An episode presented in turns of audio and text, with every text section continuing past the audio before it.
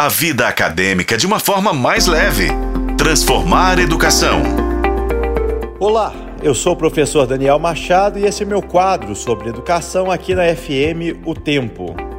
A participação de hoje vem da Marcele, de 18 anos, e ela fala o seguinte: Estou no último ano da escola, estudo em uma instituição pública e quero me preparar melhor para a prova do Enem. Marcele, é, eu tenho que lembrar que essa é a última semana para os interessados que vão fazer as inscrições para o Exame Nacional do Ensino Médio. E ele vai lá na página do participante e faça a sua inscrição. Se você não pediu a isenção, você vai ter que pagar a taxa de 85 reais de inscrição, que vai só até sexta-feira, dia 16 agora, tá bom? E Marcelo, eu acho que sua pergunta é um pouco no sentido de como estudar, né? Eu acho que esse que é o grande desafio, de que, principalmente quem não se preparou muito até agora. É, o Enem tem alguns passos básicos, são simples. A primeira coisa que você precisa fazer é, é são simulados, simulados completos para você viver exatamente aquilo que vai ser no dia da prova. Isso vai ajudar a aumentar a sua resistência física e mental, além de te permitir praticar um pouco mais a gestão do tempo. Depois de fazer o simulado, você vai criar um cronograma que aborde todos os tópicos relevantes do Enem.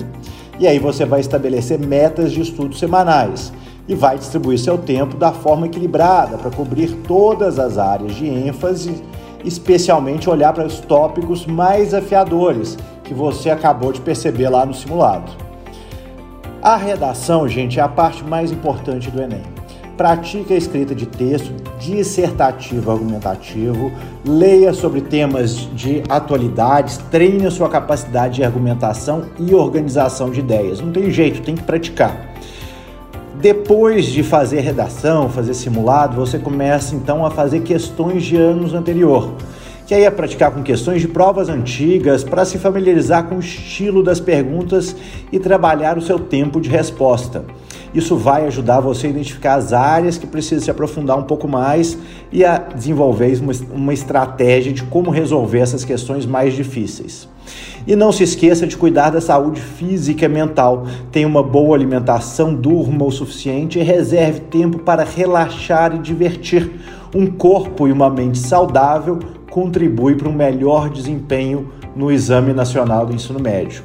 Lembre-se, Marcelo, que a preparação para o Enem requer consistência e disciplina. Então, seja dedicado em sua rotina de estudos, mantenha o foco e confie no seu potencial. Boa sorte! Eu sou o professor Daniel Machado e mande a sua pergunta para o nosso WhatsApp.